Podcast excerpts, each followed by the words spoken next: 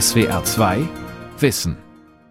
Mit der SWR 2 Aula und dem Thema Entfremdung, ein Phänomen der Moderne und seiner Aktualität, am Mikrofon Ralf Kaspari.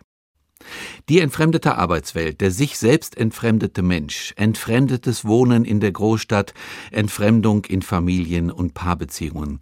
Der Begriff ist allgegenwärtig und er beschreibt zumeist negative Seiten der modernen Gesellschaft.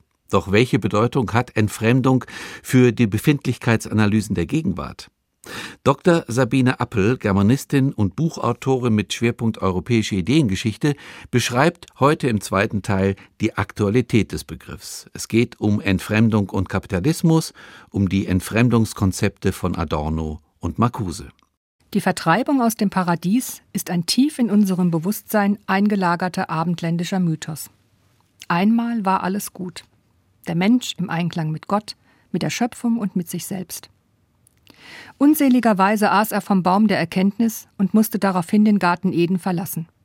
Unwiederbringlich, ohne Chance auf Rückkehr. Alle seine Versuche, diese ursprüngliche Einheit wiederzuerlangen, sind zwar vergeblich, doch sie verheißen eine, wenn auch nur temporäre und situationsbezogene Heilung. Und sie bezeichnen das unaufhaltsame Streben des Menschen, sein mängelbehaftetes menschliches Dasein zu transzendieren und wieder näher bei den eigenen Quellen zu sein sofern sie durch ein unauthentisches Leben verstellt waren.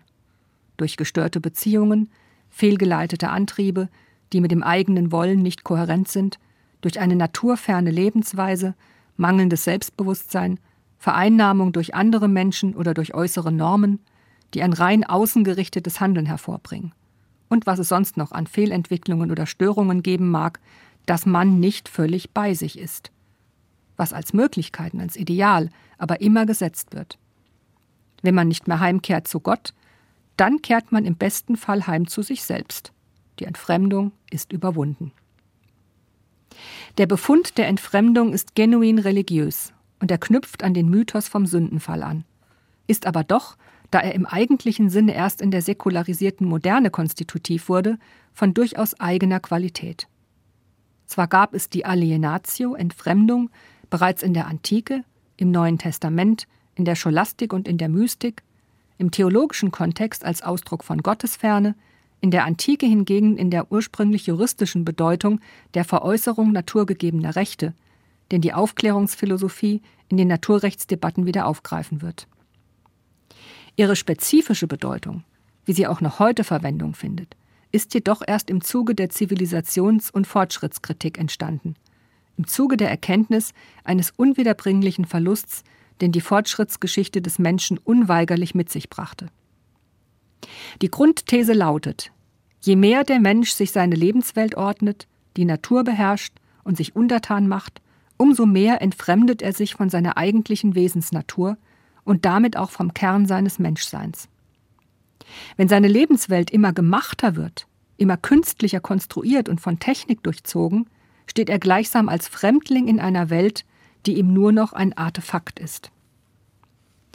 Aber die säkulare Entwicklung hat auch noch eine tiefere Ebene, die das Gefühl des Fremdseins hervorrief. Das erstarkende Ich-Bewusstsein des Individuums, das sich in der frühen Neuzeit entwickelte, geht unmittelbar mit einer Infragestellung traditioneller Bindungen einher, wie sie vor allem die christliche Religion und ihre weltlichen und geistlichen Institutionen gewährleisteten. Und die Frage, ob das so bezeichnete Individuum durch diesen Entwicklungsschritt nicht vielleicht mehr verloren als gewonnen hatte, stellte man sich immer wieder einmal in den Jahrhunderten, die seither vergangen sind. Hineingeworfen ins Nichts, wie es die Existenzialisten im 20. Jahrhundert dann ausdrückten, sieht sich der Mensch ohne Schutz und Verheißung, verdammt zur Freiheit und in radikaler Selbstverantwortung in einer Welt, die ihm zunehmend fremd wird da auch er sich selbst zunehmend fremd wurde, nachdem er sich aller seiner traditionellen Bindungen und sinnhaften Weltbezüge entledigen musste. Dass der Entfremdungsbefund religiös ist, liegt daran begründet, dass man bei diesen Befunden stets davon ausging, es habe eine solche ursprüngliche Einheit und Harmonie, auch im eigenen Ich, jemals gegeben.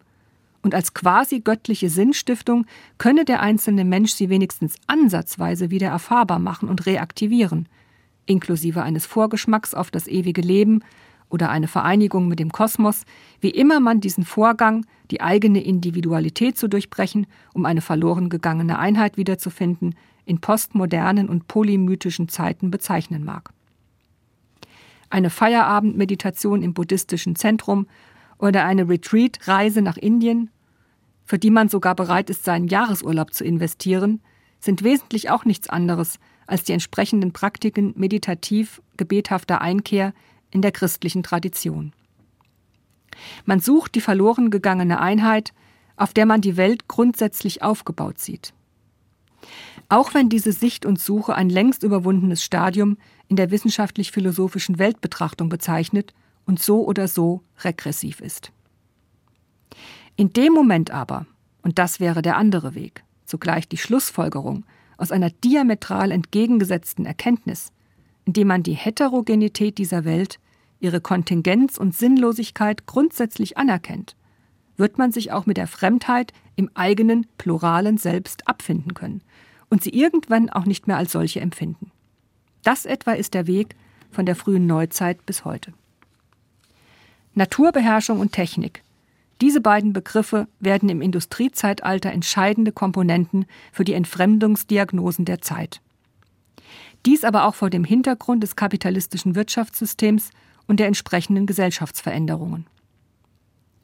Der französische Soziologe Émile Durkheim formulierte in seinem 1893 erschienenen Werk De la Division du Travail Social über die Arbeitsteilung die These, in der hochentwickelten Arbeitsteilung, wie sie die moderne Industriegesellschaft geschaffen habe, erlebe sich der Einzelne in der paradoxen Situation, abhängiger denn je von der Gesellschaft zu sein, während er gleichzeitig eine Ideologie von Individualismus und Autonomie vertrete, die er in dieser Gesellschaft gar nicht mehr einlösen könne.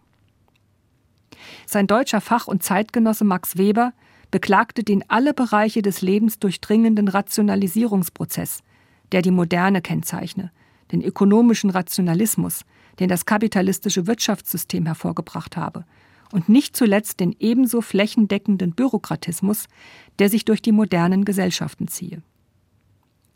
Alle diese Entwicklungen führten zu Umwälzungen im Kultur-, Geistes- und Gesellschaftsleben der Menschen, und an deren Ende stehe im schlimmsten Falle die leblose Verwaltungsmaschinerie eines weitgehend anonymen Staatsapparats und der sich als Rädchen im Getriebe dieser Verwaltungsmaschine erlebende und aller seiner traditionellen Bindungen entledigte einzelne Mensch.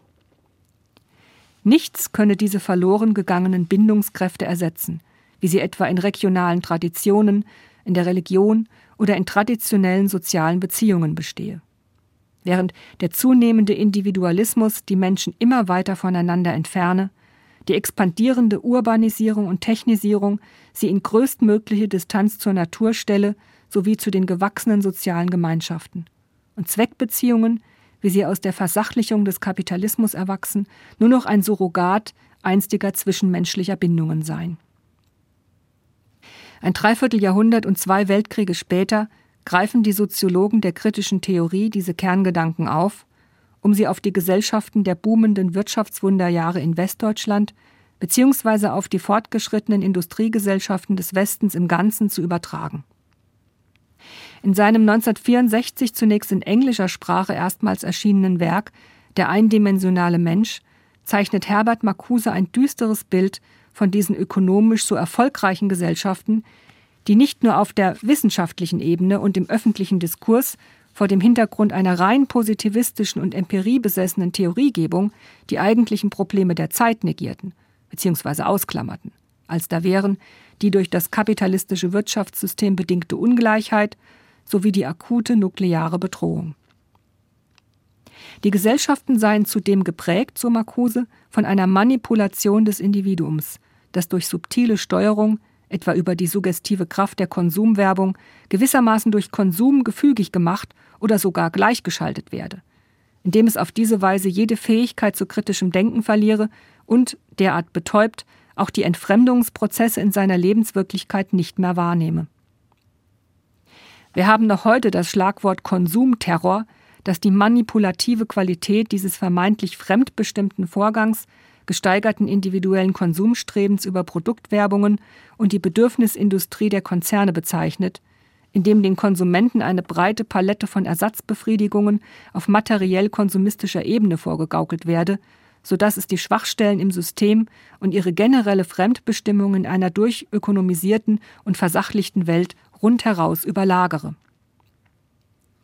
Das daraus hervorgehende Menschenbild gibt zu denken, wenn die Befunde des teilweise irrationalen Konsumverhaltens gerade in Verbindung mit zunehmender privater Haushaltsverschuldung und der Zunahme von Privatinsolvenzen, wie wir sie gegenwärtig verzeichnen, auch gewiss nicht ganz falsch sind. Ebenso wenig wie die Feststellung, dass es Menschen geben mag, und zwar in allen Schichten und Ebenen der Gesellschaft, die eine innere Leere durch materiellen Konsum und die entsprechenden Wertorientierungen zu kompensieren versuchen. Bei allem aber kann ein erwachsener, reifer Mensch doch auf der Basis seiner Vernunft frei entscheiden und hat die Wahl. Wenn eine Auszubildende oder ein Arbeitsloser den brandneuen Flachbildfernseher mit 3D-Technik kauft, obwohl er oder sie noch ein älteres Fernsehgerät besitzt, das gut funktioniert und die Kreditraten dann nicht mehr bedienen kann, oder jemand mit kleinem Einkommen leistet sich einen nicht zu finanzierenden Neuwagen, dann mutet es seltsam an, den Elektronikfachmarkt, das Wirtschaftssystem oder das Autohaus, das mit Hochglanzprospekten und attraktiven Ratenzahlungsmodellen lockt, für diese Fehlentscheidungen schuldig zu sprechen. Die schöne bunte Warenwelt, von der wir umgeben sind, ist kein Höllenschlund, in den uns die Schwerkraft zieht oder irgendeine teuflische Macht, und es wurde auch noch niemand gezwungen, eine Shopping Mall zu betreten und sich dort um Kopf und Kragen zu kaufen. Pathologische Dispositionen, die es auch gibt, wohlgemerkt ausgenommen. Jemand, der sich dem Konformitätsdruck in materieller Hinsicht dermaßen beugt, dass er die Kleidung von dieser und jener Marke oder den Neuwagen unbedingt braucht für sein Selbstwertgefühl oder weil der Nachbar auch einen vergleichbaren Neuwagen hat, würde in einem anderen Wirtschaftssystem ebenfalls Probleme mit seinem Selbstwertgefühl haben und dem Konformitätsdruck dann eben auf andere Art unterliegen. Auch ist die Vorstellung vom blinden Konsumstreben, das noch immer in manchen Diskursen herumgeistert, derart, dass unsere Gesellschaften angeblich essentiell davon geprägt sind, doch einigermaßen anachronistisch. Möglicherweise hatte dieses in den Nachkriegsjahrzehnten, als es im Westen materiell sehr schnell aufwärts ging und die Möglichkeit plötzlich da war, nicht zuletzt auch im Sinne einer nachhaltigen Daseinsvorsorge, nach den Schrecken des Krieges und seinen Verdrängungen auch eine kompensatorische Funktion. Denn auf diese Weise musste man erst einmal nicht so viel nachdenken und war voll und ganz mit dem Aufbau beschäftigt, auch, wenn man so will, mit naiven Konsumfreuden. Spätestens aber in den 1970er Jahren gab es ein Umdenken. Dieses wiederum hatte viel mit den Debatten zu tun, die Autoren wie Herbert Marcuse initiierten und die letztendlich auch eine ganze Bewegung befruchteten, die nachhaltige gesamtgesellschaftliche Paradigmenwechsel hervorrief. Die 68er. Der kulturelle Wertewandel, den die Bewegung hervorbrachte, ist dauerhaft.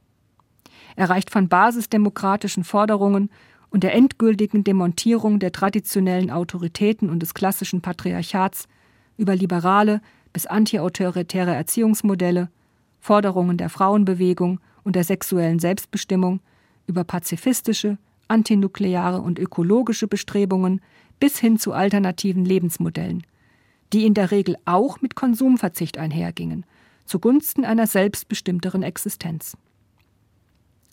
Marcuses und anderer Autoren seiner Zeit Vorstellungen von einer befreiten Gesellschaft, in der sowohl Armut und Ungleichheit als auch jede Form von entfremdeter Arbeit und entfremdetem Leben abgeschafft worden sind, sind deutlich bescheideneren Ansätzen und Lebensentwürfen gewichen.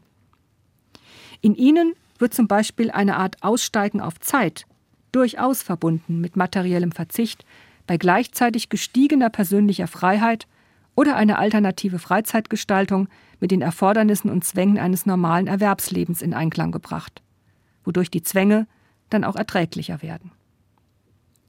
Der Individualismus, so scheint es, gepaart mit Pragmatismus, hat letztendlich gesiegt und damit aber auch das sich Einrichten im Gegebenen unter Ausschöpfung der mir gemäßen Optionen. Die Frage nach einem alternativen Wirtschaftssystem stellt sich indessen kaum noch, nachdem das bereits historisch erprobte Alternativmodell, das sich als nicht reformfähig erwies, krachend gescheitert ist. Und Marcuse sagt selbst, er sehe im Sozialismus sowjetischer Prägung keine Alternative. Im Gegenteil. denn beide Systeme seien durch eine negative Konvergenz miteinander verbunden, mit dem einzigen Unterschied, dass die Gleichschaltung im Westen subtiler sei.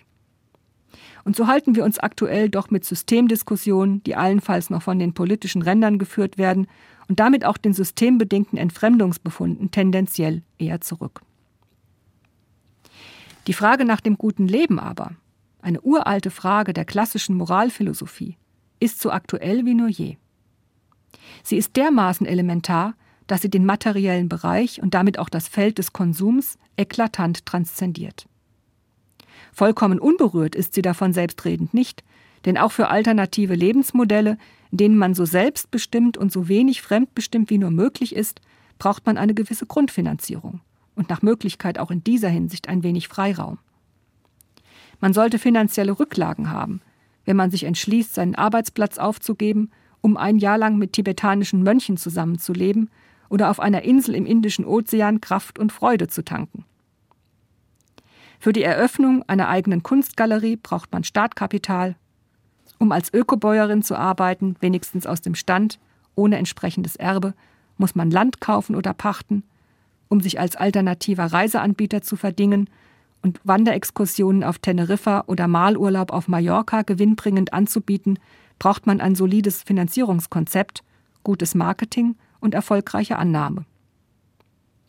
Und auch ein künstlerisch tätiger Mensch sollte das Wagnis seiner im Regelfall dauerhaft unsicheren freischaffenden Existenz nicht ohne zumindest den Abschluss einer Krankenversicherung eingehen. Sonst lässt man im Zweifelsfall andere für sich arbeiten, und das wäre im Sinne der Moralphilosophie sicherlich auch nicht erstrebenswert. Aber vielleicht reicht es manchem und manch einer schon, um bei dem Thema Arbeit zu bleiben und die neuerdings gebräuchliche Formel der guten Work-Life-Balance zur Anwendung zu bringen, ihre Arbeitszeit zu verkürzen, um wieder mehr Zeit für die persönlich wichtigen Dinge zu haben, Arbeitsinhalte zu verlagern im Sinne neuer Herausforderungen oder unangenehmen Bedingungen im Arbeitsverhältnis den Rücken zu kehren, um zum Beispiel mehr Wertschätzung bei der Arbeit zu erfahren und in der Folge auch mehr inneren Antrieb. Dauerhaftes Nichtstun, also das berühmte Dolce far niente, scheint den meisten Menschen nicht zu bekommen. Für viele ist es schon ein Problem, sich ihren Tag selbst strukturieren zu müssen und den entsprechenden Antrieb zu finden, sofern die Rahmenbedingungen und die Anforderungen nicht von außen vorgegeben und festgelegt sind, von einer sinnerfüllenden Tätigkeit gar nicht zu reden. Aber vielleicht ist genau das, anthropologisch betrachtet, Ausdruck jener zivilisationsbedingten Fehlentwicklung, die alle diejenigen beklagen, die in der Entfremdung eine tiefer gelegene und grundsätzliche menschliche Deformation sehen, welche zugleich auf das Ideal einer ursprünglichen Ganzheit und Einheit verweise. Die Art und die Qualität dieser vermeintlichen Ursprünglichkeit wird in den neueren Konzeptionen praktisch nicht ausgeführt, und in den Ausführungen der kritischen Theorie oder in anderen neomarxistischen Ansätzen steht sie auch nicht im Zentrum, da der Entfremdungsbefund in allererster Linie Sozialkritik ist mit der Hoffnung verbunden, man könne die Entfremdung eliminieren, wenn man nur die gesellschaftlichen Verhältnisse ändere. Implizit aber verweisen die Vorstellungen von Entfremdung auf uralte Mythen, die im Wesentlichen beinhalten, dass der Mensch seine wahre Natur und damit auch seine Verbindung zum Kreatürlichen preisgab, als er sich entschied, diese Welt ordnen zu wollen. Der Mensch im Paradies oder der Mensch im Naturzustand lebte zweckfrei und herrschaftsfrei, um hier einen Begriff aus der politischen Ideenlehre bzw. der Ideologiekritik einzubringen, im Einklang mit sich und mit seiner Umgebung. Offenbar fand er trotzdem Nahrung, Behausung und seine Existenz sichernde Lebensumstände, ebenso wie der Regenwurm oder der Vogel am Himmel, den auch niemand von außen zur Nahrungssuche oder zum Nestbau anleiten muss. In der immer komplexeren Welt, die er schuf, wurde der Mensch immer abhängiger von den selbstgeschaffenen Objektbezügen und ihren Bedingtheiten. Und sein Ich-Verlust wurde stets größer. Die schöne Selbstvergessenheit, wie wir sie etwa im goldenen Zeitalter imaginieren, bevor Prometheus das Feuer raubte, um den Menschen die Technik, den Fortschritt und damit aber auch die Entfremdung zu bringen, findet kaum einen größeren Kontrast als die moderne, arbeitsteilige Welt mit ihrem gnadenlosen Zeitmanagement, in einer von Effizienz durchdrungenen Leistungsgesellschaft. Für zweckfreien Müßiggang etwa in meditativer Betrachtung, die von Philosophen und Literaten aller Epochen als begnadeter Zustand beschrieben wird, da er häufig die Voraussetzung für kulturelle Schöpfungen ist, bleibt hier kein Raum. So gesehen wäre die gesamte normale Arbeitswelt, jedenfalls für schöpferische Menschen, die etwas Besseres zu tun haben, eine einzige Zumutung, ein einziger großer Ausdruck von Selbstentfremdung und verschwendeter kostbarer Lebenszeit. Wer würde sich schließlich freiwillig über Jahrzehnte den Wecker auf 6.30 Uhr stellen, um in winterlicher Dunkelheit aus dem Haus zur Arbeit zu gehen oder bei lockender Sommersonne ins klimatisierte Büro? Jeder Tag verläuft gleich und man verbringt ihn mit Menschen, die man sich als Arbeitskollegen nicht ausgesucht hat und, wenn man Pech hat, mit denselben routinierten Arbeitsabläufen, die man vorfindet, aber kaum selbst gestalten kann. Ein freies Künstlerleben wäre ein schönes Gegenmodell. Man steht mit dem Tageslicht auf oder dem eigenen Rhythmus gemäß, um ein schönes Werk zu schaffen, eine Komposition, ein Theaterstück, ein Gemälde, eine Skulptur, ein Werk, dem man Leben einhaucht, da es ein Teil des eigenen Selbst ist, Selbstverwirklichung also im vollen Sinn.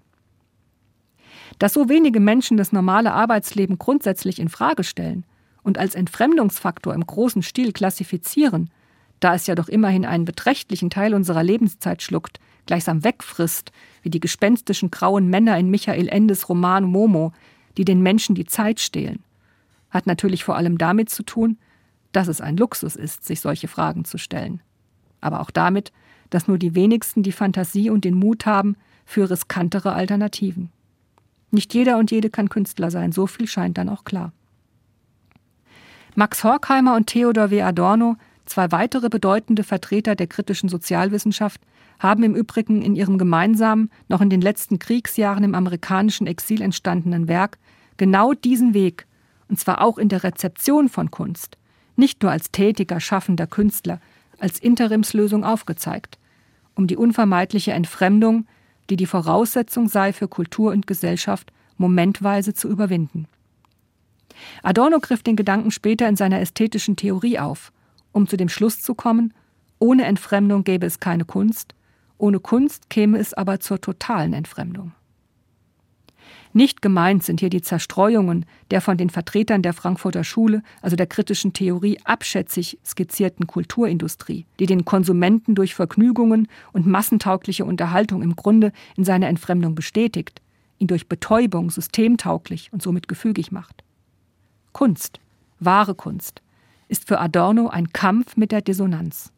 Und nur hier, in der Anerkennung des Dissonanten, kann auch die Entfremdung durchbrochen werden die in den modernen Gesellschaften eine Conditio sine qua non ist, der Preis für Naturbeherrschung und ein Signum der Dialektik der Aufklärung. Parallel zur kritischen Sozialwissenschaft entstand in den Nachkriegsjahren eine neuere Ausprägung der Existenzphilosophie im französischen Existenzialismus, in dem das Thema Entfremdung eine zentrale Rolle spielt. Die Analyse setzt aber nicht bei den sozialen und ökonomischen Verhältnissen an, sondern bei der Selbsterfahrung des Menschen, die ihn mit einer radikalen Freiheit und folglich kaum zu ertragenden Verantwortung konfrontiert. Denn der Erfahrung des Seins, des eigenen Seins wie dem der anderen, also der anderen Menschen wie auch der Dinge, entspricht immer auch die Erfahrung des Nichts, das im Grunde des Daseins offenbar wird und das den Menschen im Seinsmodus der Angst überwältigt. In seinem philosophischen Hauptwerk L'être et le néant das Sein und das Nichts, arbeitet Jean-Paul Sartre diese Daseinsbestimmung des Menschen phänomenologisch heraus. Damit endend, dass die Geworfenheit ins Nichts, die Sartre als Grunderfahrung des menschlichen Daseins bezeichnet, nur ertragen und damit auch überwunden werden kann, indem der Mensch dieser Geworfenheit einen Entwurf seiner selbst entgegensetzt, der das Nichts aber einbezieht, um dem lähmenden Albdruck des Seins auf diese Art zu entgehen. Die Angst ist also das reflexive Erfassen der Freiheit, sagt Sartre. Und es ist gleichsam ein Adelsbrief dieser menschlichen Freiheit, das Nichts aus sich selbst heraus in einem Denkvorgang zu erschaffen.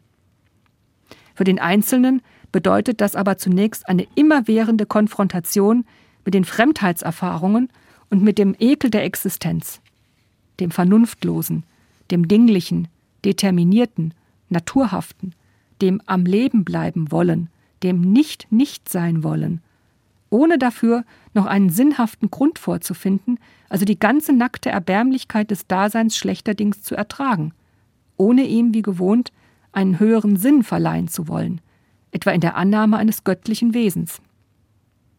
In seinem 1938 erschienenen Roman Der Ekel, La Nausée, beschreibt Sartre dieses Grundgefühl am Beispiel des Ich-Erzählers in Form einer immerwährenden Fremdheitserfahrung. Von den Dingen, den anderen Menschen, aber auch von sich selbst. Und es stimmte, spricht Sartres Held Roquentin, der nur beim Anhören einer Jazzplatte des kanadischen Musikers Shelton Brooks sein Ekelgefühl momentweise überwinden kann. Zitat ich war mir dessen immer bewusst gewesen. Ich hatte kein Recht zu existieren. Ich war zufällig erschienen. Ich existierte wie ein Stein, eine Pflanze, eine Mikrobe. Mein Leben wuchs aufs Geradewohl und in alle Richtungen. Es gab mir manchmal unbestimmte Signale, dann wieder fühlte ich nichts als ein Summen ohne Bedeutung. Zitat Ende. Albert Camus kommt zu ähnlichen Ergebnissen, was die Daseinsanalyse betrifft. In seiner Essaysammlung Der Mythos des Sisyphos entwickelt er eine Philosophie des Absurden und damit eine Lehre der Fremdheit des Menschen in dieser Welt. Letztgültig ist jedoch auch bei ihm die Konzeption einer Freiheit, in der der moderne Mensch mit der Erfahrung von Sinnlosigkeit konfrontiert, diese aktiv bejaht und damit überwindet. Sinnbildlich dafür wird der antike Mythos von Sisyphos, den die Götter dazu verurteilt haben, unablässig einen Felsbrocken einen Berg hinaufzuwälzen, von dessen Gipfel der Stein von selbst wieder hinunterrollt. Camus sieht in Sisyphos einen Rebellen und Helden, der sein sinnloses Schicksal nicht nur erträgt, sondern durch seine wissende Annahme in einem Modus der Verachtung bewältigt. Die Götter gibt es nicht mehr, die den Bestimmungsgrund des Menschen ersinnen und grässliche Strafen verhängen. Von daher ist der wissende Mensch das einzige verstehende Wesen in einem sinnlosen Universum, dem er seine verachtungsvolle Überlegenheit zeigt. Zum Begriff Verfremdung schreibt Albert Camus Eine Sekunde lang verstehen wir die Welt nicht mehr. Jahrhundertelang haben wir in ihr nur die Bilder und Gestalten gesehen, die wir zuvor in sie hineingelegt hatten. Und nun verfügen wir nicht mehr über die Kraft, von diesem Kunstgriff Gebrauch zu machen.